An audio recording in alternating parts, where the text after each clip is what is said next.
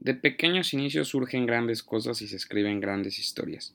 Bienvenidos nuevamente al punto de inflexión. Esta semana tenemos una charla con Jesús Briones y Hugo Costilla, dos desarrolladores que a pesar de ser muy jóvenes son protagonistas en la transformación digital que viven sus compañías y que están en el núcleo de donde se detona la innovación, ambos con experiencia en el sector de telecomunicaciones y financiero. Actualmente la labor de los desarrolladores es cada vez más valiosa ya que son piezas fundamentales para que ideas basadas en tecnologías se puedan concretar. Jesús y Hugo nos compartieron un poco de sus experiencias en estos temas, aterrizándolos a una charla cero técnica, pero que nos permite entender cómo la tecnología se entrelaza con la resolución de problemas y la generación de negocio.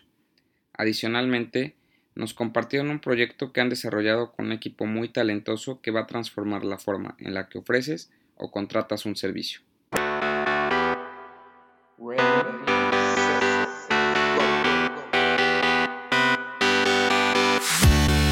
Hola, soy Emanuel Cruz y estoy seguro de que toda historia tiene su punto de inflexión. Es por eso que en este podcast platico con gente exitosa que nos comparte sus motivaciones y sus desafíos, y cómo al enfrentar estos retos se reinventaron, se conocieron y afianzaron su propósito. Queremos compartirte historias de quienes se atrevieron a dar el primer paso, pero sobre todo que no han desistido sin importar cuál es su sueño. A través de este espacio quiero que tú y yo podamos tomar lo mejor de sus experiencias para impulsar nuestros proyectos hasta donde nos imaginemos y hasta donde soñamos. Queremos compartirte historias para que después empieces a escribir la tuya y pronto la escuchemos. Este es el punto de inflexión y estás en el momento en el que todo cambia.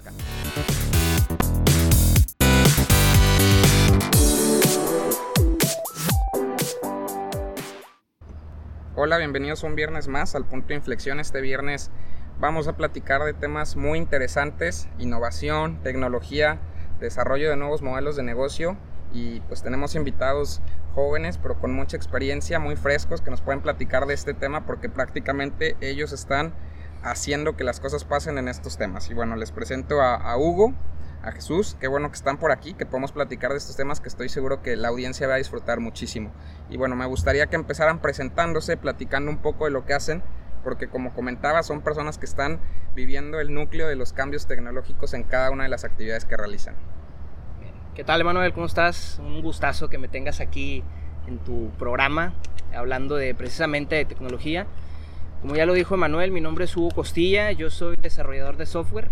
Ya llevo aproximadamente un año y medio eh, enfocado precisamente o específicamente en el desarrollo front-end de aplicaciones, ya sea móviles o aplicaciones web y actualmente me estoy especializando en el desarrollo igual desarrollo de software de en el lado del servidor que comúnmente se le llama el backend.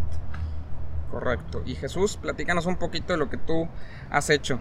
Ok bueno pues, antes que nada pues agradecerte por la invitación. Y pues bueno ya llevo aproximadamente 5 años de experiencia principalmente en el área de innovación tecnológica. Soy arquitecto de soluciones de software sin embargo, también soy coach, soy coach de innovación, entonces tengo ahí alguna experiencia en metodologías como Design Thinking, Lean Startup, Scrum, muchos tipos de metodologías que nos pueden ayudar mucho a aterrizar las ideas, ¿no? Y bueno, aparte de aterrizarlas, pues lograrlas para hacer que se ejecuten. Claro, sí, eso es bien importante, ¿no? Y esas metodologías que mencionas, que, que, al final igual te voy a pedir que nos dejes unas recomendaciones de qué podemos leer para, para poder empaparnos más de estos temas pues son los que pueden ser el factor diferenciador para que las cosas efectivamente se realicen.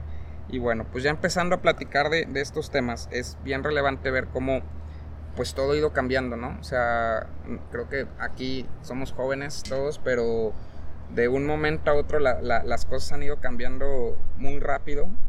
Sí, mira, a mí me gustaría empezar, eh, por ejemplo, si nos vamos tiempo atrás las cosas han cambiado bastante eh, para resolver las cosas.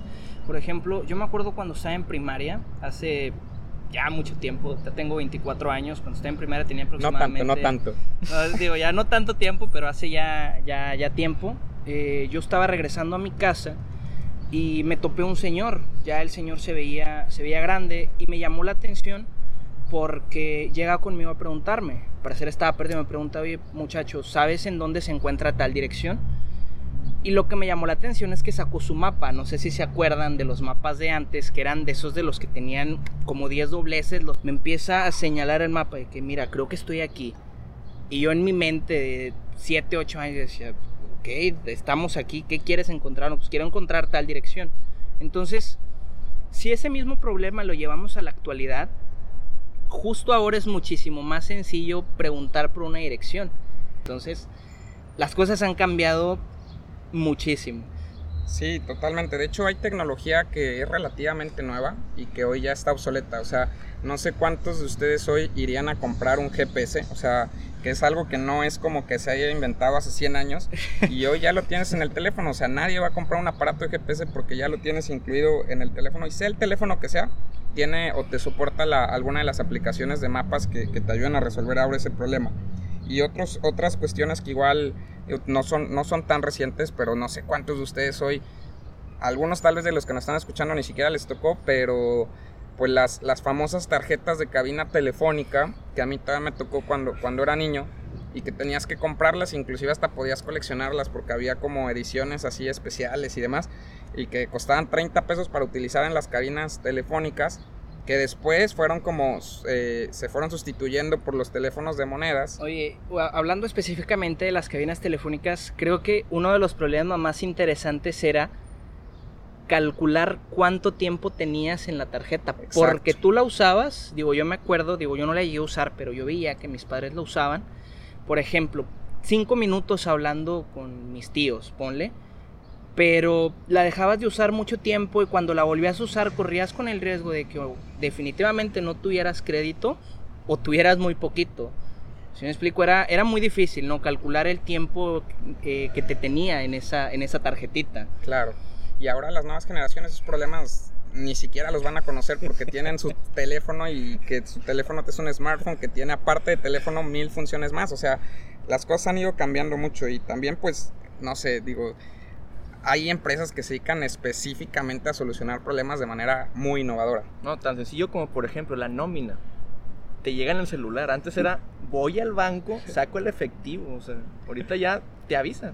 Exactamente. llega por mensaje de texto, tu nómina es tanto y, se te depositó a cierta hora, ¿no? Y las aplicaciones del banco ya también te notifican todas estas actividades de, ingresos y egresos que tienes en tu cuenta. Y si, si ven alguna actividad sospechosa de volada te avisa. Sí todo ha cambiado. Y sí, y les menciono, hay empresas específicas que su, su, núcleo es estar resolviendo estos problemas de manera cada vez más innovadora. Sí, exacto, exacto. Ahí es donde entra empresas como Amazon, que ahorita están rompiendo todos los paradigmas de compra de productos. Amazon empezó como una tienda de venta de libros. Ahorita puedes comprar creo que todo. O sea, he visto imágenes en internet de gente que ha comprado automóviles por Amazon, cosa que es increíble. Eh, está ahorita todo el tema de, la Kindle, que ha revolucionado totalmente el, tema de los libros, porque ahí puedes descargar libros muy baratos y también eh, apoyando pues al ambiente, ¿no? Porque no estás utilizando papel.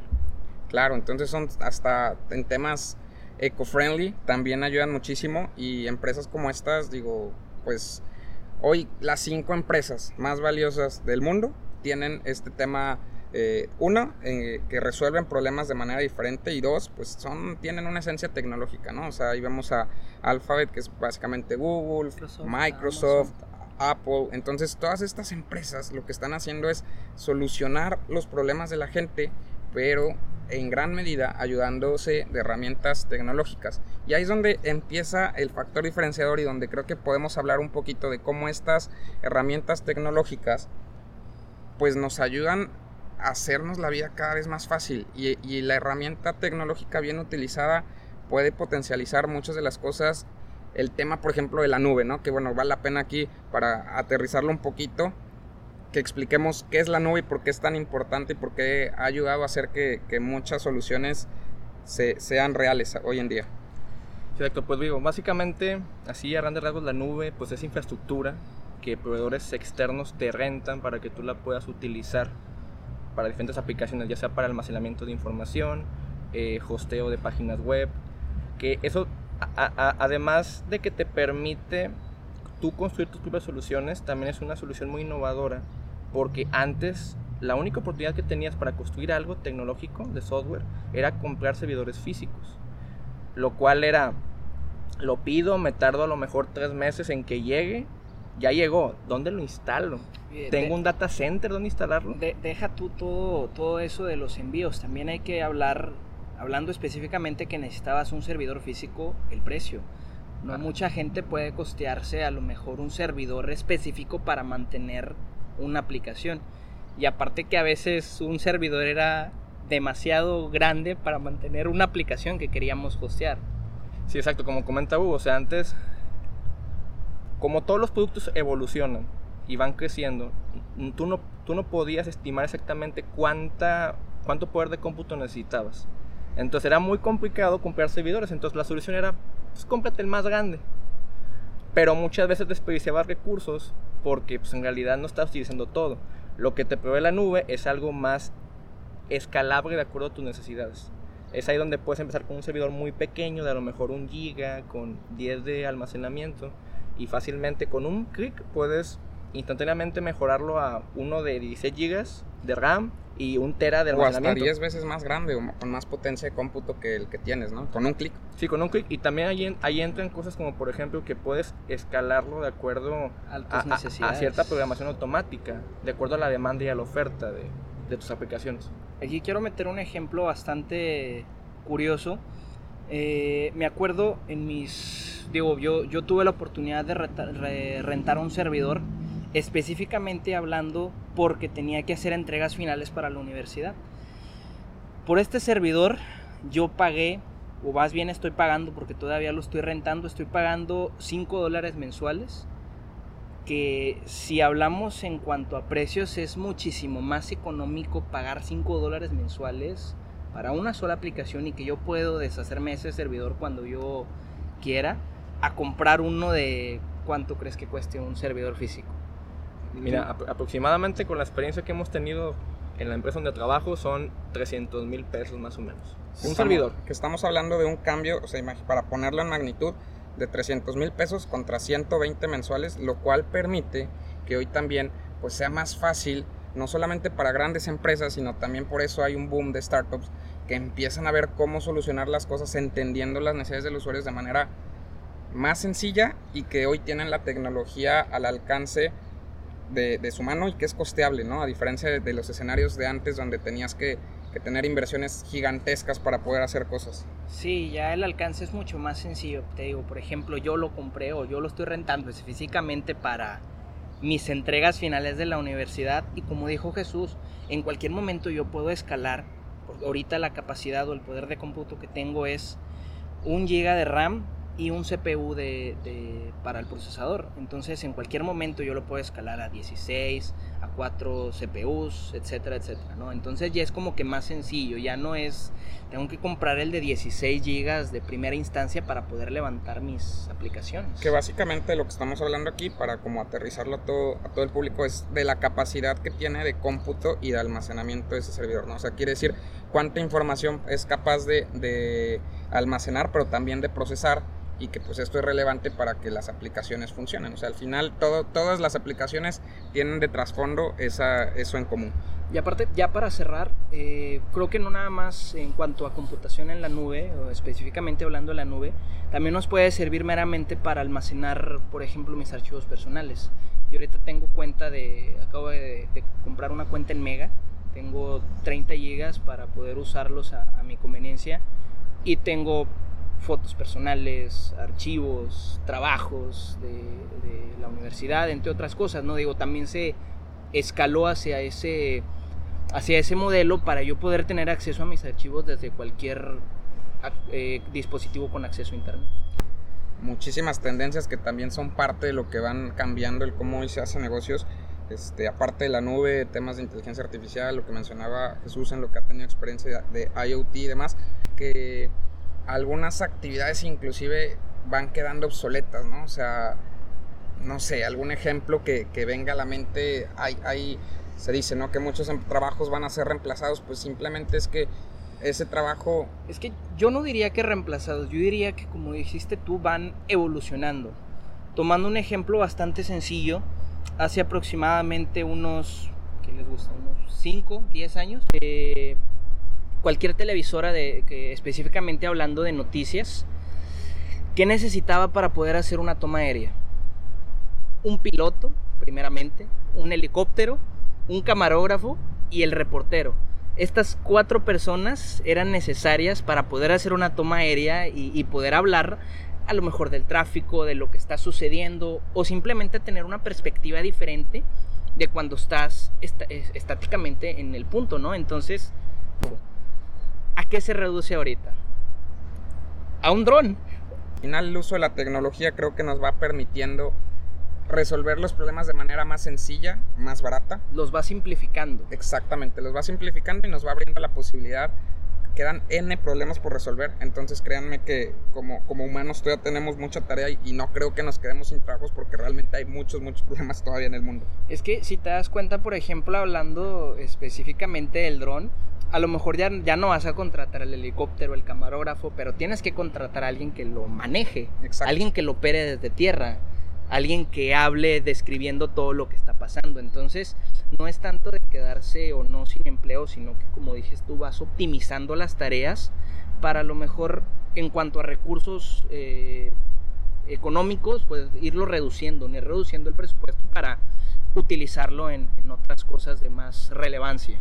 Exacto, y bueno, ahí en el tema, por ejemplo, de, de innovación, digo, también es importante mencionar, la tecnología es un factor fundamental y muy importante que ha detonado que la innovación sea cada vez más eh, palpable, pero pues no todo, no toda la innovación lleva tecnología. O sea, hace muchos años, o sea, el caso de, de Henry Ford y el modelo de producción de Ford realmente no implementó nada tecnológico, simplemente la innovación fue cambiar la forma en la que hacía las cosas para ser capaz de ser más productivos, ¿no? Y eso fue un tema sumamente disruptivo en su momento que permitió que la planta fuera mucho más productiva y que puso a, Ford en su momento como el líder en esa parte.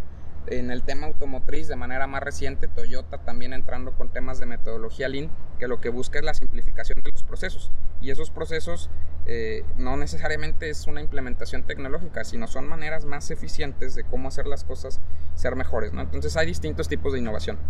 Sí, exacto. Eh, digo, como ya mencioné Manuel, pues está la innovación disruptiva, que esa sí es la que hace un cambio muy radical en la, en la manera en que se soluciona un problema. También está la mejora continua, que es simplemente tomar una idea, pero agregarle algo de valor para mejorarlo. Y pues como menciona Manuel, o sea, muchas, muchas veces no se trata simplemente de meter tecnología o forzarla. Un ejemplo de esto es inteligencia artificial. Es una de las megatendencias con más boom que ha tenido creo que en los últimos 10 años más o menos. Sí. Y todos quieren meter inteligencia artificial cuando no siempre es necesario. Muchas veces se pueden solucionar estos problemas con matemáticas simples, con ingeniería de procesos, con, no sé, blockchain, Internet of Things. No tiene que ser exactamente un Robocop o un Terminator, como muchos, es, o sea, muchas personas como que tienen ese pensamiento, ¿no? Pero ahí donde entra en realidad cómo actualizas la idea y cómo en realidad es una solución con los recursos que tienes para en realidad pues solucionarlo.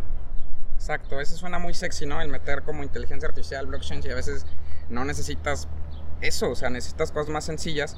Y hay muchos casos de, innovaciones que han fallado que, son bien interesantes. Te voy a platicar de uno. Eh, estoy seguro que todos conocemos Twitter. Todos, todos en algún momento de nuestras vidas hemos utilizado Twitter. Sí, claro. Yo utilizo Twitter, yo soy fanático de esta red social, más que nada porque le permite a la gente expresar sus ideales eh, de manera un poco más libre. Si tú te vas a Facebook y pones cualquier mensaje, ahorita creo que se está poniendo mucho de moda que Facebook te está baneando los mensajes, cosa que Twitter no hace. Twitter te da un poquito más de, libertad, de, de, expresión.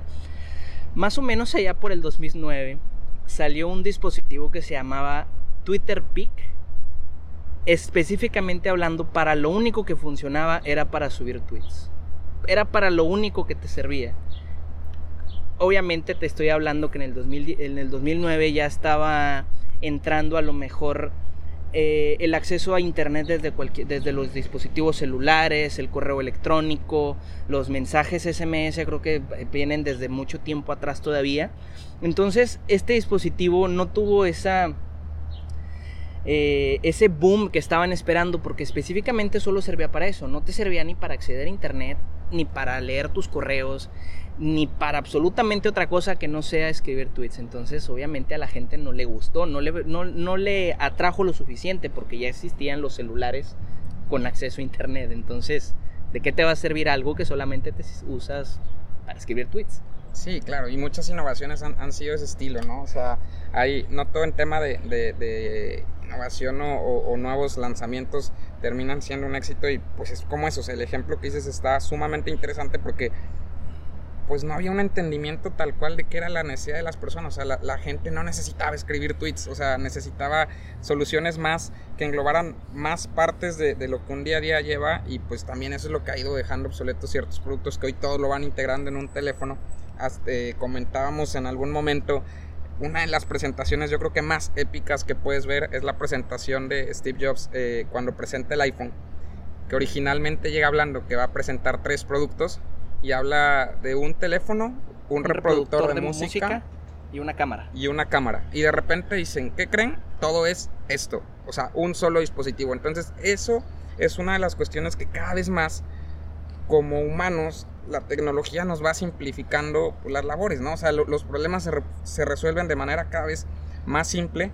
Y digo, cuando tengan oportunidad realmente vean esa, esa presentación, que pues ya tiene algunos años, pero Steve Jobs aquí yo creo que los tres somos de cierta manera fans de, la forma en la que, en la que hacía las cosas. Este señor tenía una, una manera de explicar las cosas súper especial porque te podía dar a entender específicamente lo que él estaba o lo que él quería al final de cuentas. Entonces sí tenía una manera muy, muy a su estilo de explicar las cosas. Sí, y otro ejemplo precisamente también hablando del caso de Apple es pues las tablets o después, ahora nosotros inclusive ya a veces las asociamos hasta no decimos tablet, no decimos el iPad, o sea, porque ya en nuestra mente está el producto de, Apple, eh, pues este servicio, este producto no era un producto nuevo, o sea, ya se habían lanzado N cantidad de tablets, pero también otro tema muy relevante es el entendimiento de en qué momento tú te decides a lanzar algo, ¿no? Si, el, si, si la situación, si, si no hay una buena conexión a Internet, si no hay eh, otros factores relevantes que ayuden a que tu producto sea adoptado, pues aunque sea muy bueno, pues posiblemente está o adelantado o obsoleto ya a, lo que el mercado necesita. Entonces son muchos factores. Fíjate, me acabas de dar una idea, específicamente hablando de, marcas, que digo que ninguna marca nos patrocina, pero específicamente hablando de marcas, dijiste eso de las tablets, que ya la mayoría de las personas eh, relaciona una tablet con un iPad. Entonces, hablando de cosas meramente no tecnológicas, si nos ponemos a pensar, ya hay muchas personas que relacionan la marca con los productos. Por ejemplo, los post-its es una marca. No es específicamente las, las hojitas estas plegables, es la marca. Los Kleenex. Los Kleenex no son los pañuelos. Si me explico, es específicamente la marca. Entonces, es como que el, el, ¿cómo lo podría decir? El boom o el impacto que han generado en las personas que ya lo relacionan directamente con, con la marca y no el producto. Sí, en el caso de Post-it, pues 3M es una igual de las empresas, yo creo que sin hacer software, digo, por ahí creo que ya está haciendo también cosas de software, pero también de las empresas muy innovadoras. Pero, Jesús, ¿tú qué crees que sea lo que hace que estas empresas o estas marcas se posicionen tan fuerte en el consumidor a diferencia de lo que pasa con otras? Yo creo que la manera en la que lo hacen. Eh, con eso me refiero a la experiencia que le están dando al producto.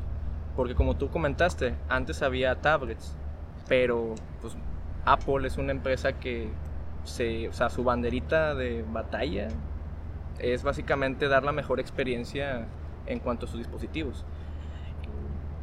Yo creo que cualquiera que sea eh, fan de Apple sabe que es muy sencillo utilizar una, una laptop una tablet, pasar archivos, es una maravilla. El eh, airdrop es lo mejor que existe en el mundo. Eh, el, airdrop sí es una maravilla. Eh, yo tengo una laptop Apple y tengo una tablet, una, un iPad y es hermoso cómo se sincronizan solos.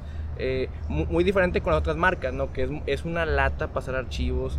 Entonces yo creo que eso es cómo se lo haces al, al cliente, ¿no? ¿Qué es lo que le estás dando?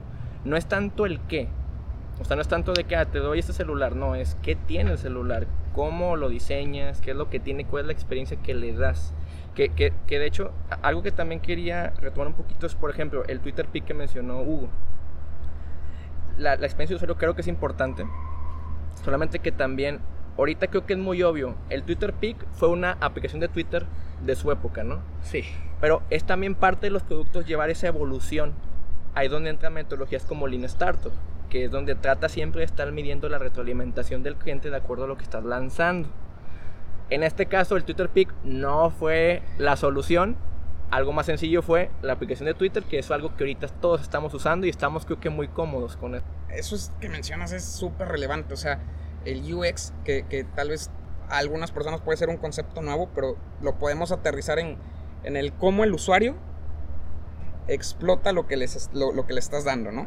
Sí, exacto. Fíjate, eh, perdón que te interrumpa, quiero dar un ejemplo. Hace mucho vi una imagen que decía, eh, en la actualidad un, un, niño pequeño, digamos unos cuatro años, hablando específicamente de los productos Apple, es capaz de manejar los dispositivos y eso es porque Apple se ha centrado de una manera increíble en cuanto a sus interfaces o su experiencia de usuario que incluso eh, personas de corta edad pues son capaces de, de manejar. E inclusive, digo, o sea, personas que no son tan tequis, o sea, personas no la tequis, pueden agarrar un dispositivo y, lo entienden, ¿no? De hecho, el eslogan que, que, recientemente vi hace no más de un año en los posters que, que ponen cada que hacen un lanzamiento es cuando lanzaron, no sé si el iPhone 11 o el, o el, o el 10, pero decía el teléfono que ya sabes usar. Y ese es un factor clave y súper diferenciador que tiene Apple donde está Apple. Sí, exacto. Es que, o sea, neta, la, la gran diferencia es la experiencia. El tema de Apple es impresionante. De hecho, eh, en videojuegos también es algo que es muy común que cuando tú inicias un videojuego hay instrucciones. Sí. Hay instrucciones de cómo hacer las cosas. Hay un juego que se llama Journey. Ese juego tú lo empiezas. No te dice ninguna instrucción. Y lo sabes terminar. No es tanto por darle propaganda a Journey, sino de que es cómo, cómo tú diseñas una experiencia, un buen Journey para el usuario, para que solamente al ver o al teclear o al sentir, depende de la experiencia que estés creando, cómo te puede entender desde el inicio qué es lo que le quieres transmitir o qué quieres que haga. Eso es el reto. Y es una importancia que creo que Apple y empresas líderes han tenido. El caso de Amazon. Te metes a la página, lo primero que te pone son recomendaciones de tus gustos. Es muy probable que te gusten y que los vayas a, a comprar. La experiencia de compra es, te pido una vez la tarjeta, una sola vez, algo que es muy raro en, la, en las páginas, porque siempre te las piden. En Sin Delantal me lo han pedido mínimo cinco veces la tarjeta. Ojo ahí Sin Delantal. Entonces, yo creo que esa experiencia cómoda es lo que hace que el cliente sienta, se sienta mucho mejor con se el sienta producto. seguro y acómodo con el producto. Sí, y fácilmente es, ah, bueno, yo puedo pagar lo que sea porque yo me siento a gusto con esto y incluso me representa. A veces como que tiene esa, como ese sentido de pertenencia con la marca. Digo, y hablando específicamente de eso, no nos vayamos tan lejos. En cuanto a buscadores, que explicando qué es un buscador, un Google. Google es un buscador. Su competencia directa hace muchos años fue Yahoo. Si comparamos Yahoo con Google, ¿ustedes con cuál se quedan? Ah, pues yo creo que Google. O sea, Google es el no, que se lleva, se lleva por mucho eh, como el mejor buscador al- actualmente. O sea, Google desde el principio es qué quieres buscar. Entonces, digo, fue una de las razones por las cuales dejé de usar Yahoo. En este momento, o sea, creo que otra cosa que está cambiando sumamente es el tema de cómo, o sea, sí, del- desde el tema laboral de no desplazarse, cada vez más empresas optan por el home office, pero tristemente también estamos enfrentándonos a otros retos, como el tema de, de desempleo y cuestiones así, donde también, pues es, es- todo es un trade-off. Y, y creo que una cosa clave que todas las personas debemos entender es que el tiempo también es dinero. Entonces el hecho de que tal vez ahora eh, quedes sin, sin alguna oportunidad laboral que tenías en un momento, te está liberando tiempo y ahí es el reto de ver cómo ese tiempo vas a ser capaz de poder sacarle un provecho y cómo ese tiempo lo vas a poder convertir en, en algo productivo, ¿no? O sea, iniciando por el tema de calidad de vida, que puedes pasar más tiempo con tu familia, pero también desde el tema, todos necesitamos monetizar de alguna forma, eh, cómo el tiempo que ahora te libera lo puedes hacer productivo. Entonces, recapitulando, creo que aquí hay cosas bien importantes y son cuatro puntos esenciales de esta plática que hemos tenido. El primero es que debe haber un problema. El segundo es el punto fundamental de que puedes utilizar la tecnología para resolver el problema de manera más creativa. El tercero es que esa solución que hagas tiene que ser amigable para el usuario y ya no solamente funcional. Digo, funcional está por default. Y la cuarta es que tiene que estar en la coyuntura de lo que está sucediendo. Y ahorita me viene a la mente un problema que posiblemente muchas de las personas puedan empatizar y van a empezar a acordarse de, alguna circunstancia específica en la cual cuando tú quieres contratar un servicio, y sobre todo en estos momentos, ¿qué es lo que pasa? O sea, no sé si ustedes han tenido ese problema y sobre todo recientemente. No, recientemente no, sí. Eh, Yo pues creo que ha estado desde siempre, ¿no? Ha estado eh, desde siempre. Usualmente cuando quieres un servicio, por ejemplo, no sé, se rompió una tubería de tu casa, pues ¿qué haces? Le preguntas vas, y, vas y buscas a tu vecino de que, oye, Carlos, eh, algún carpintero, un plomero que conozcas para que me pueda ayudar porque estamos hablando de una tubería de tu casa, la tubería principal la necesitas tanto para agua, de, para beber, eh, lavabo, lavar trastes, bañarte, lavar ropa, entre muchas otras cosas que se pueden desencadenar solamente por ese, por ese problema. Y si no conoces a alguien que lo haga, pues vas a, vas a, vas a durar mucho con eso, ¿no? Sí, exacto. Puedes ahí hacerle como que al emprendedor, al que tiene mucha iniciativa y hacerlo tú, pero tienes el problema de que quizás la vayas a regar más. Puedes romper una tubería o te va a salir más costoso. Puedes dejarla peor de como empezó. Entonces, creo que sí es un problema muy grande el hecho de de, estos servicios, ¿no? Porque a lo mejor eh, Carlos, el vecino, no conoce a quién, o la persona que conoce a lo mejor... No es el mejor, ¿no? No es el mejor, pero pues como es tu única opción, pues al final optas, ¿no? Por quedarte con la opción de Carlos, el vecino. Pues mira, hablando específicamente de servicios, quiero hacer una entrada para lo que estamos desarrollando nosotros. Eh, estamos desarrollando una aplicación específicamente para facilitarle tanto a los usuarios prestadores de servicio como a las personas que buscan el servicio. Por ejemplo, como dice Jesús, eh, con esta plataforma va a ser mucho más sencillo que yo, Hugo, vaya a buscar a alguien que me pueda apoyar que ir directamente con Carlos el vecino a preguntarle si conoce a alguien. Y como dice Jesús, en ocasiones no es un, eh, un trabajo de calidad, pero por ser nuestra única opción, optamos por, por por, usarla. Entonces con esta plataforma vamos a poder buscar y ofrecer servicios de lo que se nos ocurra. Y aquí es bien importante, lo que, lo que se ocurra es abrir un abanico de posibilidades para solucionar problemas desde temas de atención médica, tanto en la oferta como en la demanda de estos, como también de temas de enseñanza, temas mucho más técnicos de, específicos como lo que han platicado de desarrollo, cuestiones de mercadotecnia, labores que necesitas solucionar en tu casa. Entonces creo que es una iniciativa que acaba eh, que cubre muy bien un par de problemas que, hoy se han acentuado. Y el primero es el poder contratar esos servicios y el segundo es también hacia la cuestión de las personas que hoy tienen más tiempo libre, que puedan monetizar ese tiempo libre ofreciendo lo que ya saben hacer y creo que cubre con dos puntos que a mí en, cuestión particular se me hacen muy trascendentes cuando emprendes. Y es que estás dándole la posibilidad a las personas de que tengan más alternativas para decidir y por el otro lado estás ayudando a que las personas puedan tener una opción de ingreso adicional a pesar de que pues hoy la situación pues cada vez es más complicada. Y pensando en todo esto, las personas que, que les detone este interés y que quieran contratar un servicio o que quieran empezar a publicar y promocionar servicio, ¿qué es lo que deberían hacer? Pues pueden encontrarnos en nuestra página web de Habitat. También pueden buscarnos en nuestras redes sociales de Habitat Oficial. Con el nombre Habitat Oficial. Habitat Oficial, todo pegado. Y sin H. Y sin H. sin H. Habitat sin H. Habitat sin H, ya nos pueden, Habitat Oficial, ya nos pueden encontrar en todas las redes sociales para que se vayan enterando un poco más de qué se trata el proyecto y cómo formar parte de, de lo que estamos haciendo para que cualquier persona pueda ofrecer su servicio, ya sea yo como desarrollador publicarme y ya sea menos complicado de, de, ofrecer. Correcto, muy bien. Y bueno, también creo que la cuestión de la seguridad termina siendo una una de las cuestiones muy relevantes e importantes que también la plataforma ofrece, ¿no? Sí, es una plataforma bastante segura para poder tanto ofrecer y brindar servicios, ya para que la distancia no vuelva a ser un limitante entre, estos, entre este tipo de comunicaciones. Perfecto, pues muy bien.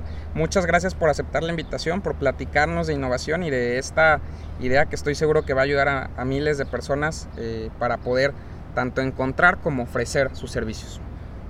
No, pues muchas gracias a ti, Emanuel, por habernos invitado. La verdad es un honor para estar participando en tu programa y pues muchas gracias por invitarnos también, muy agradecido, porque de alguna manera pues estamos entrando en este, en este ecosistema emprendedor y pues ahora sí que es muy relevante para, para mí personalmente, como que ahora sí empezar a trascender en algo que creo que no hayamos tenido la oportunidad de hacer y ahorita pues lo estamos haciendo. Estamos, vamos a intentar marcar la diferencia en, este tipo de, de situaciones. Muy bien, perfecto. Pues entonces con esto concluimos y nos escuchamos el próximo viernes. Gracias. Hasta luego. Hasta luego. Gracias por escucharnos un viernes más. Si quieres ser parte de las personas que pueden generar ingresos adicionales utilizando sus conocimientos y skills, ya puedes registrarte en la siguiente página registry.habitat.io. Con este registro serás parte de los primeros usuarios que empiecen a romper la barrera de la distancia y ofrecer sus servicios para generar ingresos adicionales. No dejes pasar esta oportunidad y las ligas para el registro van a estar en nuestras redes sociales que son el punto guion bajo podcast en Instagram y en Facebook nos encuentras como el punto de inflexión. Gracias por escucharnos un viernes más. Esto fue el punto de inflexión, el momento en el que todo cambia.